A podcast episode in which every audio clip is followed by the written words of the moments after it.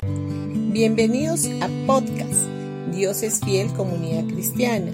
Los invitamos a escuchar el mensaje de hoy. Hola familia, hoy día sábado 8 de enero. Vamos a seguir hablando de que Jesús es tanto el diezmo como la primicia. En Romanos capítulo 8 versículo 29 dice, Pues Dios conoció los suyos de antemano y los eligió para que llegaran a ser como su Hijo, a fin de que su Hijo fuera el Hijo mayor entre muchos hermanos. Jesús es nuestro primogénito o primicia.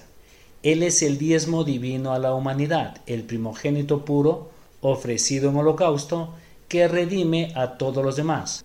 Nuestra pureza no es definida por nuestro buen comportamiento o nuestras buenas acciones, sino por nuestro primogénito.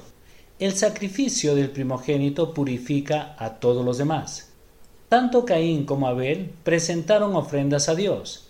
Caín, quien era agricultor, presentó una ofrenda del fruto de la tierra. Abel, quien era pastor de ovejas, trajo un cordero de su manada.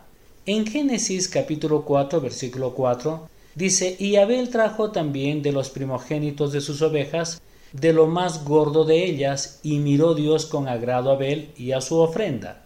La ofrenda de Abel fue aceptada por Dios, mientras que la de Caín no lo fue. El motivo por el cual la ofrenda de Caín no fue aceptada era porque no presentó un primogénito. La ofrenda de Abel fue aceptada porque ese primogénito era un indicativo que señalaba hacia la futura muerte de Jesús. La ofrenda de Abel nos habla proféticamente de Jesús, quien es nuestro primogénito. En otras palabras, él presentó a Jesús como ofrenda. Por otra parte, la ofrenda que presentó Caín hacía alusión al fruto de sus manos y al esfuerzo personal. Las letras Aleph hablan de la persona de Jesús. Una de las apariciones corporales de Jesús en el Antiguo Testamento es la persona de Melquisedec, Abraham le ofreció a él sus diezmos. Esta es la primera vez en que la palabra diezmo aparece en la Biblia. El hecho de que Abraham le entregara los diezmos a Melquisedec es un indicativo que Jesús es el diezmo divino para la humanidad. Él, el primogénito limpio y puro, tiene el poder y la capacidad de redimir y purificar a todos los demás. En Malaquías capítulo 3 versículo 10 dice, traed todos los diezmos al alfolí, y hay alimento en mi casa, y probadme ahora en esto, dice el Señor de los ejércitos, si no os abriré las ventanas de los cielos, y derramaré sobre vosotros bendición hasta que sobreabunde. En el texto hebreo original del verbo traer, aparecen las letras Aleph Taf. En otras palabras, aquí dice textualmente traed Aleph Taf los diezmos al alfolí. Las letras Aleph y Taf son la primera y la última del alfabeto hebreo y corresponde al alfa y omega, las cuales son la primera y la última letra del alfabeto griego.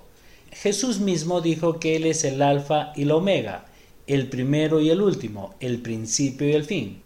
Cuando estas dos letras hebreas aparecen juntas en algún texto bíblico, están señalando hacia la persona de Jesús. Esas letras son sus iniciales y representan su firma.